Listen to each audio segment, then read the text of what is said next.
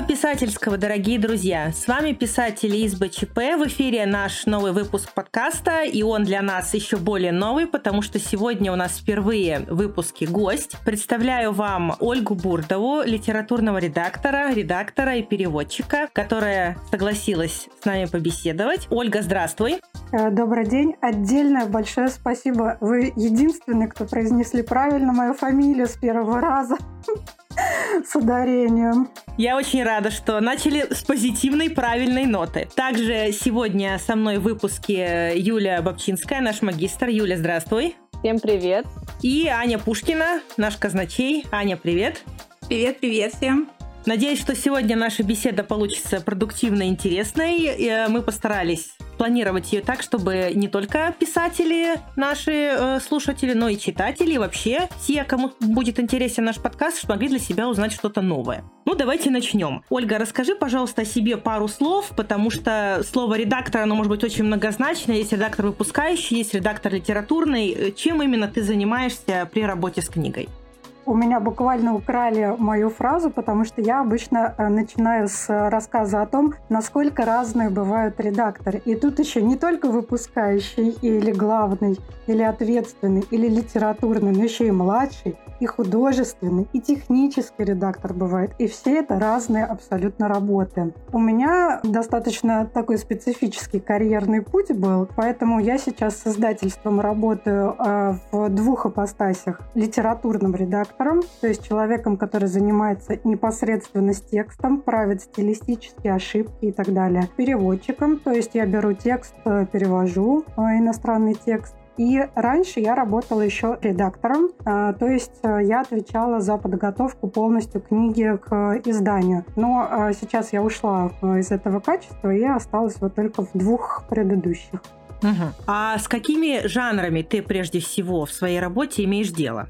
Вот как раз а, мне задавали вопросы, там очень а, такие широкие вопросы, на которые может ответить а, только, мне кажется, генеральный директор издательства, потому что а, редакторы, они очень узко специальные. То есть они не только занимаются там в своем отделе, да, например, я работала в отделе фантастики редактором, но и еще там под, под жанры, под секторы и так далее. Например, только Янка Далта, только зарубежная литература, только русские авторы там такого-то, такого-то сектора. И только в этом под, поджанре они ну, разбираются от и до, потому что а, они полностью погружены вот в эту вот тему. Я работала в отделе фантастики и занималась зарубежным Янкой Далтом. А, то есть это твой любимый жанр или ты просто с ним больше всего имела дело в своей работе? А редакторы иногда работают не с самым своим любимым жанром, а с каким они устроились работать. Поэтому я устроилась э, работать как раз вот на новый э, отсек, да, Янка дал, потому что э, он как поджанр выделился достаточно недавно, и он самый перспективный на данный момент, потому что, ну, все новое — это всегда самое перспективное. А, поэтому я начала разбираться в нем тогда, когда устроилась, прочитала всех зарубежных, э, самых популярных, всех выпускаемых аналогов в других издательствах. А, ну и полюбила их э, в процессе чтения. А так, мой личный любимый жанр вообще фантастика, ну, в основном взрослая. А, потому что, ну, Янка Далт, я немножечко не целевая аудитория, да, я уже вышла из возраста 16-20, угу. для которого она предназначена. И поэтому ну, немножечко, немножечко я, конечно, не аудитория. А, слушай, вот а, я так понимаю, что Янка Дал сейчас действительно популярное перспективное направление, ты это подтвердила. Как ты думаешь, почему этот жанр сейчас так популярен? Как это э, неудивительно, да, э, молодежь, вот 16-20 лет, они как раз э, самые читающие люди, потому что у них есть время, у них есть возможность. А у них уже есть э, свои деньги, да, они какие-то там уже начинают зарабатывать деньги, и они готовы тратить их, потому что взрослым людям есть на что потратить, ну, на семью, там, на ипотеку и так далее. А детям покупают еще родители. А этот сектор они сами уже выбирают, и поэтому поэтому а, там очень своя специфика а, аудитории, своя специфика оформления, своя специфика текстов и так далее. Все очень специфично, но как раз вот а, этот сектор приносит сейчас самые большие доходы. А напомни, пожалуйста, в каком издательстве ты работаешь? Конкретно? Я работаю в Эксмо. Вот я всегда почему-то думала, что Эксмо. Вот все говорят, что Эксмо. Да, я тоже... Нет, я тоже думала, что до того, как я устроилась, я тоже думала, что Эксмо. То есть просто сейчас жизнь перевернулась сейчас. Хорошо, Эксмо, я, я поняла. Юля, у тебя был вопрос. Ольга, ты сказала, что любишь фантастику, но фантастика, она тоже разная. Да. То есть какая именно тебе нравится фантастика? Социальная фантастика или научная фантастика? В какую сторону? Антиутопии? Что именно? На самом деле я э, не оговорилась. Я люблю именно фантастику и именно за то, что она бывает абсолютно разной. Я люблю все э, поджанры, даже иногда любовную фантастику, даже иногда там абсолютно все жанры, даже киберпанк и так далее. И э, я, когда училась на филфаке, это считалось самым таким ширпотребным жанром, э, самым э, жанром, который развлекательный, который, вот знаете, э, как любовные романы, да, не стоит внимания, не стоит э, изучения и так далее. И я доказала все-таки всем своим преподавателям, что фантастика, как и любой жанр может быть абсолютно потрясающей, и там могут быть абсолютно невероятные темы, невероятные авторы, и я и диплом писала, и на Иньязе, и на филфаке именно по фантастике. Мы тут тоже собрались как втроем, я, Юля и Аня, как авторы фантастики. И я думаю, что девочки со мной согласятся, что пусть мы и не такие крутые популярные писатели, но все-таки определенная уже аудитория общения у нас есть. И неоднократно мы сталкиваемся с тем, что фантастику считают несерьезным жанром. И когда ты кому-то говоришь, в каком жанре ты пишешь, ну иногда отношение следует интересное очень, и реакция интересная на эти слова. Да, я прям согласна Зоей. Именно так происходит, к сожалению, до сих пор, да. А, Оля, я тоже переводчик. Я немножко работала в Эксмо, потом э, наше издательство примкнуло к Азбуке, э, питерскому же издательству. И я, конечно, знаю о переводе только с одной стороны. То есть я переводчик, я не редактор. И вот интересно узнать, а как отбираются эти иностранные книги для перевода? Есть какой-то особый механизм? Как вы выбираете, что именно преподнести русскому читателю? Однозначно э, есть своя методика отбора. Я как раз вот э, зарубежные отборы хорошо знаю. А основная э, система, конечно, это присылаются каталоги иностранных издательств. То есть со всех стран собираются лучшие авторы, которые, вот, например, как у нас самые знаменитые, да, ну, допустим, по фантастике Лукьяненко возьмем. А, или Диченко. И вот самые маститые авторы, да, которые приобрели популярность э, или э, готовятся нашуметь там на рынке и так далее, они вносятся в эти каталоги как э, категория А, то есть э, категория, которой нужно вот обратить внимание, их нужно издать и так далее. И получают вот все каталоги всех издательств, просматривают все книги, самые, конечно, такие э, интересные, да, трендовые и так далее. За них э, борьба разворачивается нешуточная, там аукционы многомиллионные и так далее. Так что, ну вот э, за э, такие самые вот самые нашумевших авторов, конечно, идет борьба. А еще дополнительный отбор идет. Э, это уже сам редактор непосредственно ищет ну, в зарубежных каких-то точно так же сам издатовских, да, у которых там миллионы просмотров, там а, миллионы прочтений победителей конкурсов и так далее. Это ну, никакой не секрет, это и на русском рынке точно так же работает, в принципе. Но по большому счету вот сектор а, отбора книг основан на вот этих каталогах иностранных издательств, потому что как только книга выходит, до того, как она выходит еще на рынке, иностранные издательства ее пересылают другим категориям. То есть про них знают за год до того, как э, о них расскажут за границей читателю. Вот у меня вопрос в таком случае. Э, сейчас речь идет э, в этих каталогах, как я понимаю, о современных книгах который вот уходит прямо здесь. Конечно. А если какие-то вот переиздания, ведь довольно часто переводят заново какие-то книги, которые считаются классикой, или которые, может быть, вышли не так давно, но кто-то решил сделать новый перевод и так далее. Вот с этими книгами как издательство работает? Они в этих каталогах есть или они как-то отдельно идут? Конечно, они отдельно идут, э, потому что это уже права приобретаются, да, на, на 5 лет, допустим, стандартный срок, и смотрятся продажи. Если, допустим, а, продажи высокие, да, пропадают книги с э, полок, а их уже не остается на складах, э, то, естественно, э, допечатывают, переиздают, новые обложки получают, там, там озвучивают и так далее. Если книга остается и лежит на складе, в общем-то, никто не покупает, ее, естественно, никто переиздавать или вторую часть а, ну, не будет издавать. Поэтому а, я всегда очень ратую за то, чтобы а, знакомиться с первыми частями книг, да, циклов, потому что если ты не купил первую часть цикла, то хороший такой шанс того, что вторую часть ты и не получишь. А, кстати, у меня возник э, вопрос такой про разные части цикла. А, ты стараешься переводить э, все части цикла или разбиваете на несколько переводчиков? То есть э, есть такая тенденция, что один человек должен переводить весь цикл?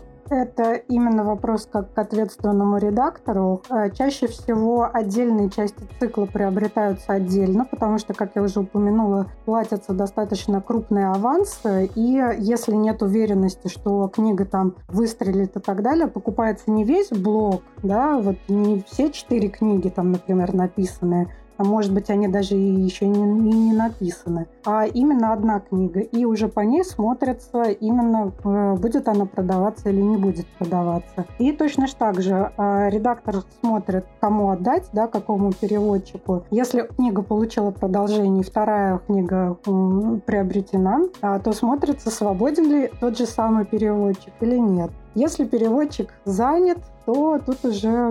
Это на самом деле не очень хорошо получается. Я просто сама с этим это, сталкивалась. Это совсем не когда получается. Было у меня такое, что первую книгу переводил один переводчик, а мне нужно было переводить вторую книгу. И мы, ну, мы разные, и мы по-разному это все преподнесем. Для читателя это тоже может быть э, печальное впечатление. Редактор всегда заботится о том, чтобы максимально э, хорошо была издана книга, поэтому старается, если хорошо первая была переведена, да, то тому же переводчику и отдать, естественно. А, но э, обстоятельства, естественно, не всегда складываются в нашу пользу, и поэтому смотрим, свободен переводчик, не свободен, получится, не получится. Оля, а как в целом готовится к печати иностранная книга? Какой вот она проходит путь? Вы закупаете права и что дальше? А, в принципе, а, зарубежные книги проходят почти такой же путь, как и русские, а, с некоторыми нюансами. Отбирается книга, бюджет составляется на нее, смотрится, ну, насколько она будет по цене подходить и так далее. В общем, согласовывается этот бюджет у главного редактора. Не просто так я захотела и купила, допустим, эту книгу при согласовании бюджета э, заявка оформляется. Если нет никакого аукциона, э, одобряют эту заявку, э, составляется договор на зарубежную книгу. Это может хорошие два месяца пройти при составлении договора. Отправляется текст после, ну, чаще всего после составления договора уже редактору непосредственно. Редактор отправляет полученный текст переводчику. Переводчик в среднем, ну там два месяца, допустим. Это очень-очень хорошо, когда два месяца, иногда там по полгода а, бывает. А, ну, допустим, пускай будет идеальная ситуация два месяца. Это уже почти четыре месяца, да, а, получается. После получения перевода отдается лид-редактору на вычетку, просмотр вот этих всех стилистических ошибок и так далее. Это еще месяц, пять месяцев. При получении от лид-редактора еще месяц готовится к типографии, то есть это тремя корректорами вычитывается текст уже на предмет фактических, стилистических, э, пунктуационных и так далее ошибок. Ну, корректор — это уже последний такой, э, там, запятые, тавтологии или опечатки и так далее высматриваются. А в это же время готовится обложка. Это уже 6 месяцев. А еще месяц э, на типографию. Это отправляется в типографию. Это уже 7 месяцев. Это как родить ребенка. Да, да. И доставка еще до магазинов, пока это все реклама э, пройдет и так далее. Ну, в общем, 7-8 месяцев. Это идеальная, вот без задержек, просто ситуация, которая прям самая лучшая. Чаще всего мы где-то год закладываем. Я вас послушала, конечно, это все так, ну, это очень серьезно, но особенно меня удивило про многомиллионные э, за книги, то, что борются аукционы. Хочется сразу всем нам пожелать, пускай за нас и также за наши книги проводятся многомиллионные э, вот эти вот соревнования, это здорово. А я хочу начать свои вопросы и свои темы с комплимента Оли. А, я читаю твой инстаграм и твои рецензии, я их очень люблю. И если нас кто-то слушает, э, какие-то блогеры из букстаграма, вот я советую им обратить внимание на твой профиль, а, потому что мне очень нравится, что очень многие разные жанры. Ты сейчас объяснила, почему? Потому что ты любишь фантастику разную, и там есть рецензии на ромфант, и на темную темное городское фэнтези. Я там даже нашла на старые книги рецензий, там на Лукьяненко, Черновик, я помню, читала. И это тоже здорово, потому что раньше еще не было Инстаграма и Букстаграма, и хорошие книги, ну, нету на них рецензий. Аня, а Аня, еще не забудь, там экологическое фэнтези даже проскочило. О, я боже, обратила внимание. Это? В общем, да, ну серьезно, спасибо, продолжай писать рецензии, я их с удовольствием читаю. Но я хочу вернуть нашу тему разговора в Янка Далт, это тот жанр, в котором я пишу, и поскольку ты с ним очень часто сталкиваешься, расскажи, пожалуйста, замечаешь ли ты какие-то новые тренды в зарубежном Янка Далте сейчас? Тренды на самом деле постоянно меняются, да, на то они, в общем-то, и тренды. И э, очень многие по Netflix их отслеживают, э, какие сейчас затра- затрагиваются. Ну, потому что он, в общем-то, задает жанры. Э, да, это ну, не секреты, никакая не, не политика. Все отслеживают писатели, журналисты, там, все, все по Netflix отслеживают свои тренды и так далее. Ну, в общем, тренды идут, э, как всегда, на сильную героиню, да, потому что э, девушек читают больше, чем парней в статистическом соотношении. А больше сейчас э, именно на поиск себя тренды идут. Если по темам говорить, то они достаточно сильно меняются. Там раньше была этническая фэнтези, да, а сейчас, я так смотрю, возвращается к опять к вампирам, да, я заметила. Честно говоря, не знаю зачем, Господи, они еще не наелись сумерками, что ли? Ну сколько можно Не напились. Не напились. Уже соскучились, хотят еще. Ну, возможно, все, в принципе, в моде возвращается, да, волнами. Так почему в книгах должно быть иначе? Да, и неоднозначно злодей. Вот это вот последние там 2-3 года. Я их сама люблю. Соглашусь. Соглашусь. Да, да, да, да, да. А вот интересно, когда ты упомянула Netflix, и они смотрят какую-то статистику, ты имеешь в виду, они отслеживают, э, зрители покупают какие сериалы, именно в каком жанре? Нет, это имеется в виду, э, какие сериалы они выпускают. У них же есть сетка, э, какие они сериалы выпускают э, ну, по названию, по темам и так далее. Да, я понимаю, но не, не происходит ли так, что наоборот Netflix смотрит, какие книги выстрелили, что люди покупают и читают, и по ним снимают э, сериалы. Вот, например, как сейчас будущий сериал там «Тени кость», да, Курица либо «Ардуга». или яйцо, да? Ну, ну да, ну, мне просто кажется, что книга первичней. М-м, взаимопроникновение идет. А я объяснила, почему первичнее э, сериалы, да, потому что книги очень долго, у них э, долгий период э, выстрела, да, и отследить это очень тяжело. К тому моменту, когда, когда ты возьмешь эту тему и там напишешь или снимешь сериал, она уже не актуальна. А сериалы, они более быстро идут и более быстро отслеживаются. У них рейтинги легче отслеживаются. Поэтому Netflix задает тренды, а не отслеживает.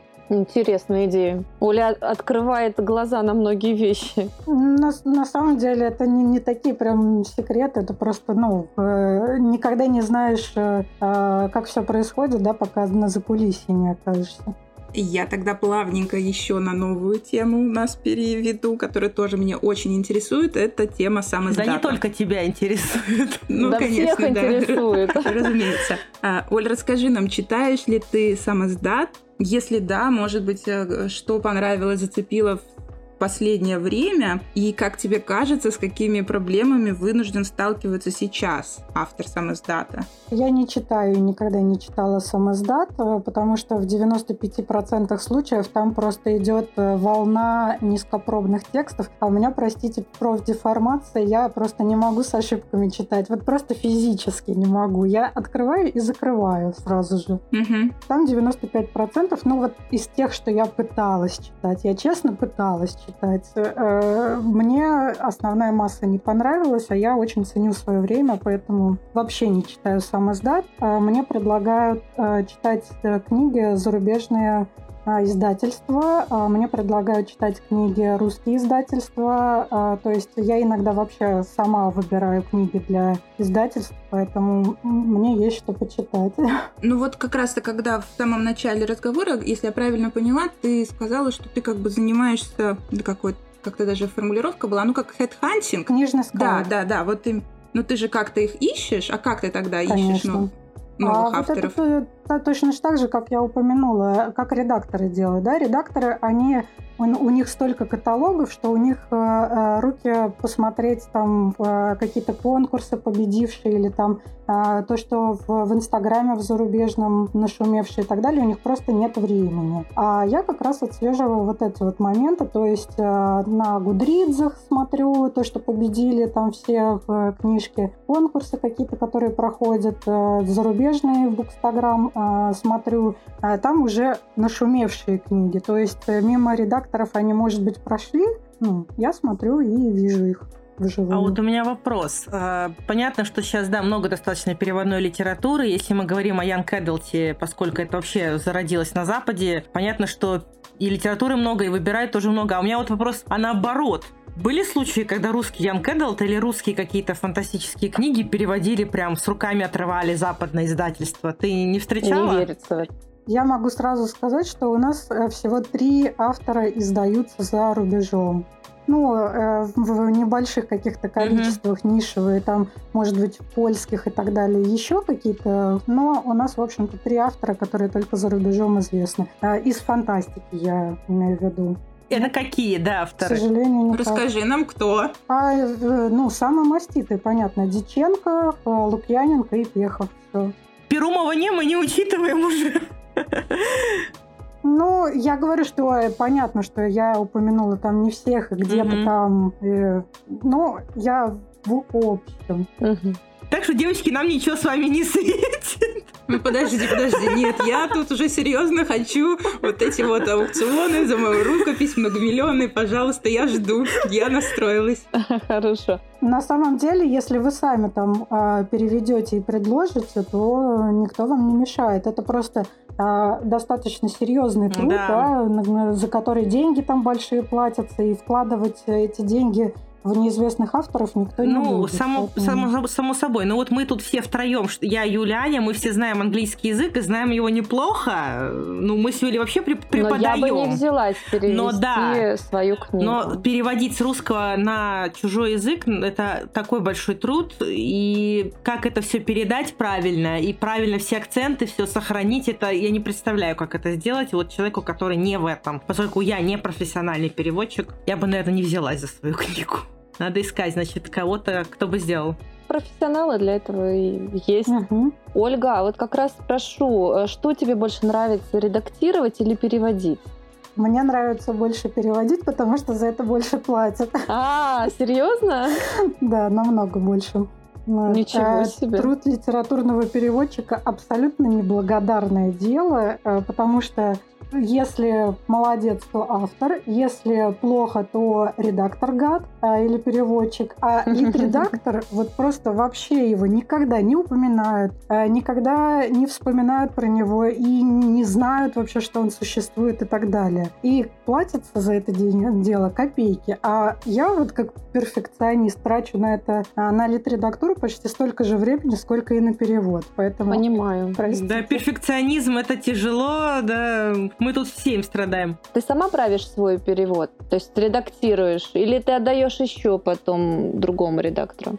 Когда я перевела, э, я еще две недели трачу на э, вычетку своего текста, потому что ну, я являюсь э, тоже лид-редактором и так далее. А, но есть такое понятие, как замыливание глаз, и ты просто не воспринимаешь некоторые свои ошибки, потому что ты к ним привык, ты ими мыслишь и так далее. Поэтому в любом случае отдается перевод на лид-редактуру, и это делает уже ответственный редактор. А можно такой провокационный вопрос? Ты сказала, что ты работала редактором, который сопровождает проект. Угу. А почему ты бросила это занятие и вот решила сосредоточиться именно на лид-редактуре? А, редактор э, ответственный, он почти не занимается с текстом, и на него сваливается огромный поток информации. То есть одномоментно э, редактор занимается около 10 книг, ну там 7-10 по-разному. это одномоментно идет. Э, то есть э, он договора заключает, э, общается с агентами, общается с лид-редакторами, находит их, с переводчиками постоянно переписывается,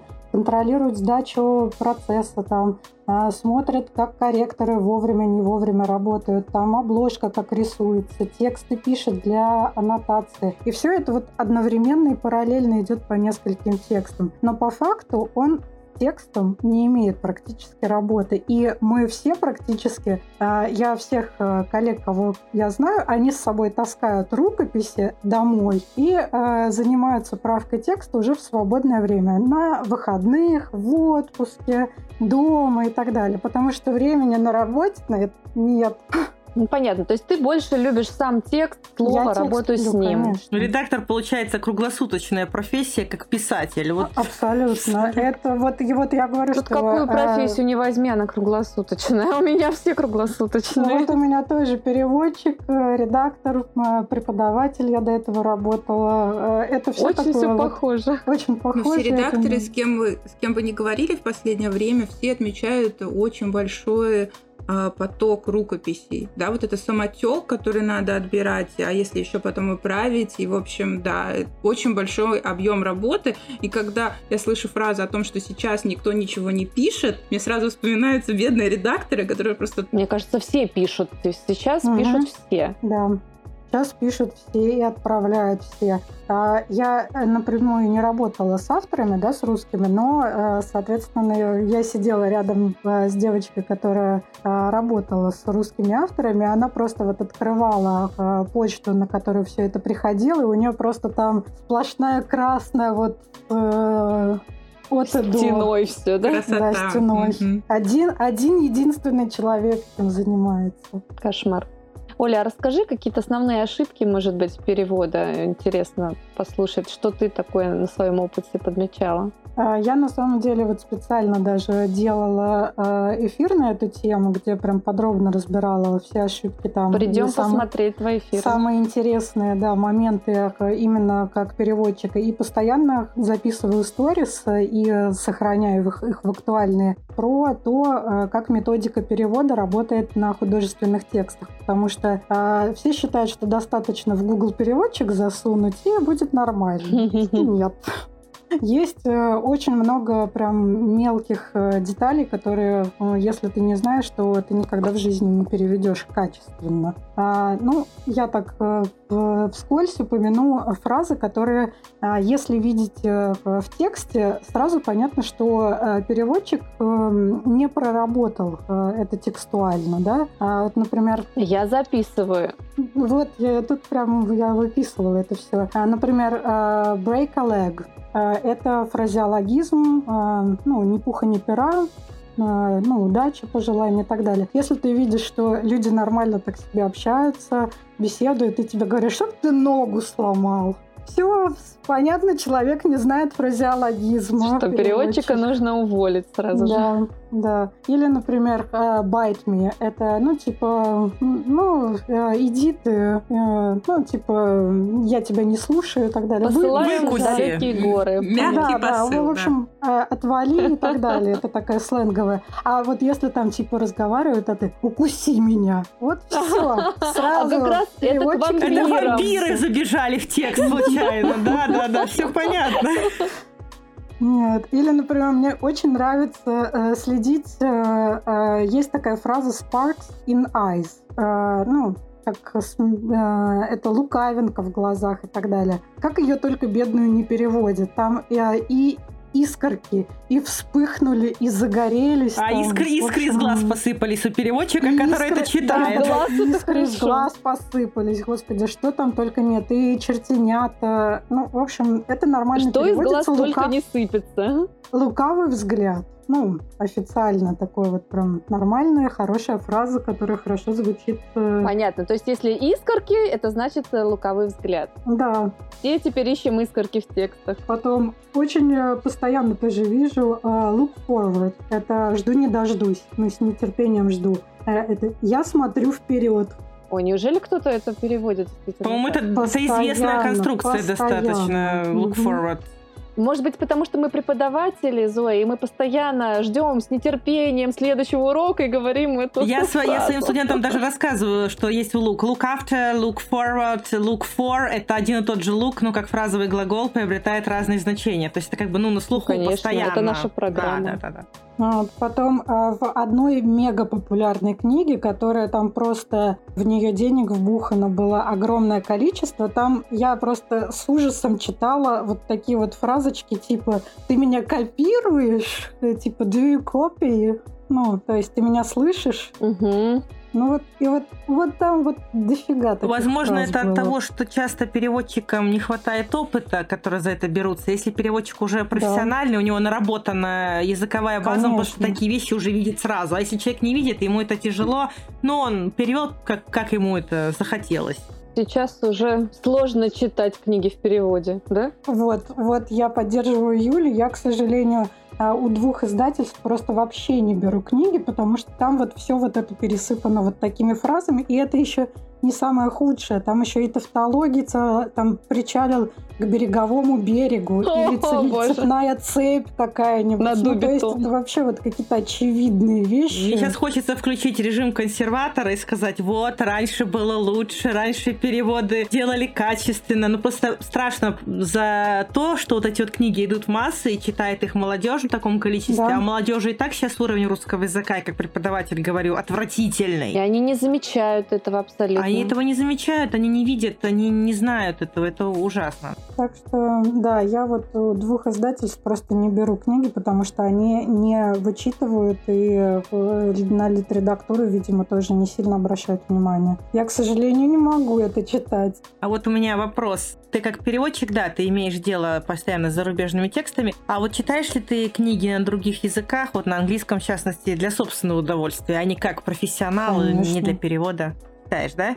Я в основном, Мгм. конечно, ну, у меня есть э, 8 часов, э, там, 7 часов в день работы, для которых я работаю, читаю и так далее. А вечером там или днем я там слушаю и читаю уже для собственного удовольствия. А вообще а, что из- а что запомнилось вот из последнего э, прочитанного на английском языке или прослушанного? Ну, последнее я, я сейчас на данный момент читаю новинку э, Bone Ships, но она мне не очень нравится, поэтому не буду упоминать. Э, До этого читала новую книгу Кассандры Клэр э, «Цепи из э, железа». У нас вышла первая часть, я ждала вторую часть. Ну, естественно, как только она вышла, я сразу же на английском Это имеет отношение к орудиям смерти какое-то? Или Да, да, да, Конечно, всё это всё продолжение, да. это спин-оффы в. Боквиллы, я Да, да. Кстати, Кассандра мне, нрав... мне нравится, мне заходит ее работа. Я люблю.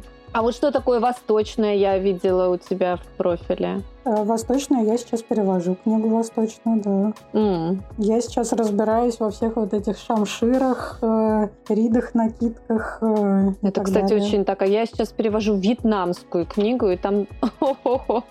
Представляю. Восточный фэнтези или восточный Young Adult, он отличается от западного, скорее всего, но вот о, о чем, если отличается? Ну, вообще переводятся все э, с английского языка и пишут это все американские, просто они там имеют корни, допустим, э, восточные. Это очень распространено. Мгм, Да, в основном. Ну, потому что сравните э, переводчику заплатить э, за перевод с английского, да, или перевод с вьетнамского. Ну и, или, или сам автор суммы. будет вьетнамец искать Ну себе да. переводчика на английский, чтобы его там прочитали, да, это тоже... Есть и такие примеры тоже. Лю Цисинь, например, китаец, его переводили с английского, то есть это двойной перевод. И там просто в сравнении идут, сам переводчик сам себя сравнивает с э, английским и с китайским. Кошмар. Чудесная книга, да. Люцисиния, да, Ну, я, так что- я слышу, это задача трех тел, по нему сейчас там кино снимают, это я, я Мгм. наслышана, да. Мгм. Но это у него там прям научная-научная фантастика. Шикарная вещь. Мгм. Да, у меня еще был вопрос, вот, Оля, что ты посоветуешь почитать? Книги, может, какие-то у тебя прям любимые есть, вот программные, что ты считаешь любимыми, классическими, к которым, может быть, ты возвращаешься периодически и так далее, из фантастики? Из русской, из, из зарубежной, вот, как что-нибудь. Это два разных вопроса. Порекомендовать и любимые. Ага. Э, Хорошо, давай по, о- давай по очереди. Потому что любимые я вряд ли кому-то порекомендую. Они э, достаточно глубокие и так далее. Ну, то есть допустим, мой вкус не всегда совпадает со вкусом людей, да. Ну, а все, а все-таки, ну, да, что любимое? А, у меня 20 любимых авторов. Недавно было 18, но в прошлом году добавилось еще два любимых цикла, и вот стало 20 любимых авторов. А, вне всяких категорий, просто моя настольная книга, Библия там и так далее, это э, «Волкодав» О. Марии Семеновой, то да. есть э, русская книга. Согласна. Я по ней писала диплом. Э, я абсолютнейше фанатею от автора и как от переводчика, и как от историка, и как от исследователя,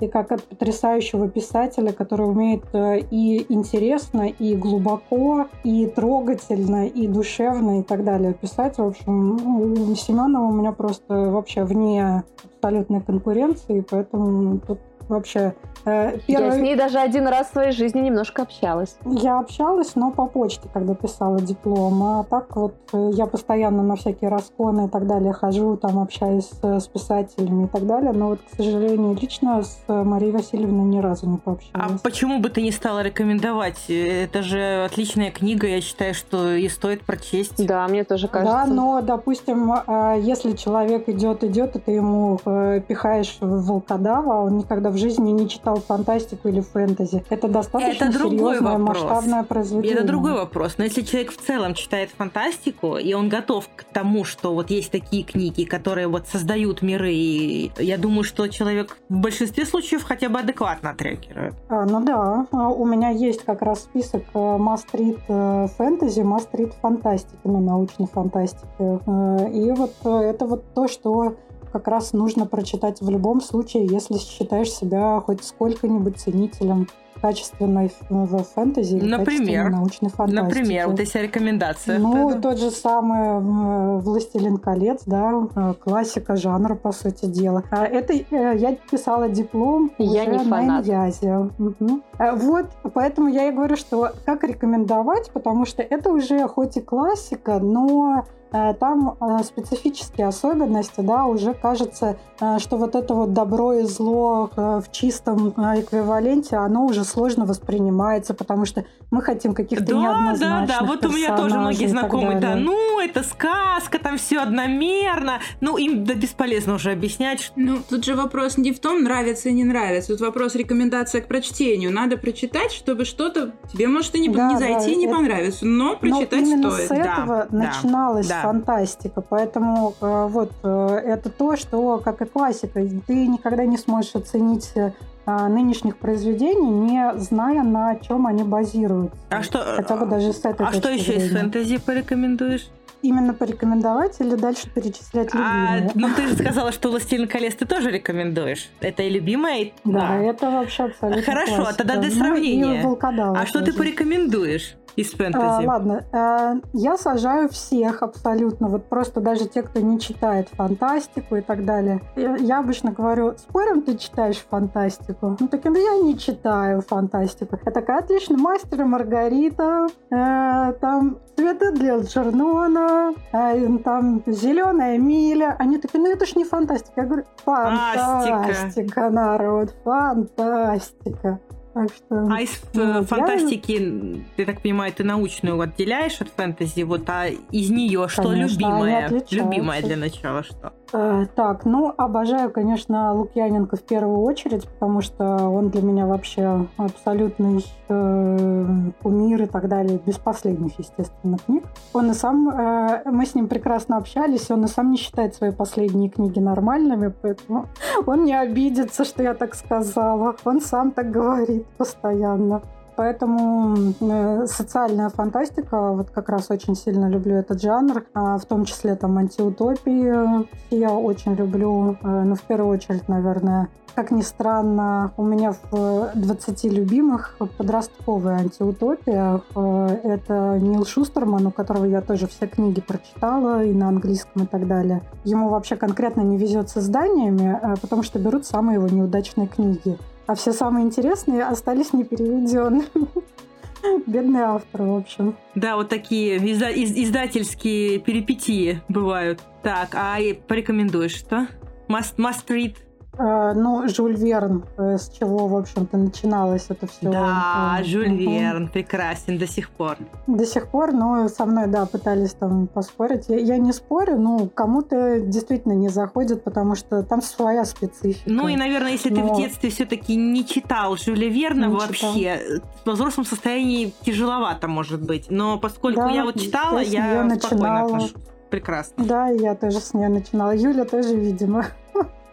Я перечислю пять своих любимых книг там, к «Властелину колец» и «Волкодаву» еще э, туда же идет э, Ольга Громыко, которую я обожаю, О, просто все да, ее практически книги. Да, да, да. да. Ну, Лукьяненко, собственно говоря, и Диченко для меня просто абсолютный идеал именно а, какой должна быть фантастика. Я ее пыталась протолкнуть в Министерство культуры для того, чтобы ее в хрестоматии, их э, в хрестоматии писали, потому что на данный момент в хрестоматиях не очень актуальные книги, книги э, именно для подростков и так далее. И уж фантастики там тем более нет. Но, к сожалению, не удалось. Спасибо большое, Ольга, за рекомендации, за любимые книги. Я думаю, что кто-то почерпнул что-то для себя из слушателей. Если увидел знакомое, порадовался. Может быть, прочитает что-то по этим рекомендациям. Я видела, как Юля конспектировала, так что точно, точно не пропадет. Безусловно. Вот, сегодня мы поговорили о работе литературного редактора, специфике перевода, зарубежных трендах. В общем, много чего разного обсудили, и надеюсь, что выпуск был интересен вам. И небольшой анонс на будущее. В нашем следующем выпуске мы обсудим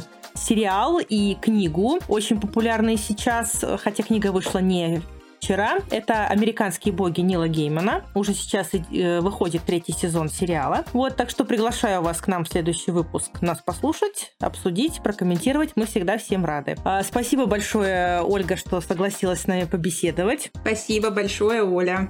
Тогда да, рада. очень интересно. Спасибо. Безумно интересно. Я думаю, что мы не последний раз пересекаемся. То, что у меня не осталось неохваченным, у меня все, в принципе, в моем инстаграме, там, закрепленных, э, у меня там куча информации, так что тогда, С Олей можно общаться, по-моему, бесконечно про книги. Да, ссылочку мы на Ольгу обязательно дадим, так что, если мало ли кто не знает, как ее найти, мы обеспечим это, это дело. Спасибо всем большое, спасибо, девочки, Юля, Аня. Пока. Мы заканчиваем. Спасибо, что были сегодня с нами, дорогие слушатели. А, хороших вам книг. До встречи с БЧП. Пока.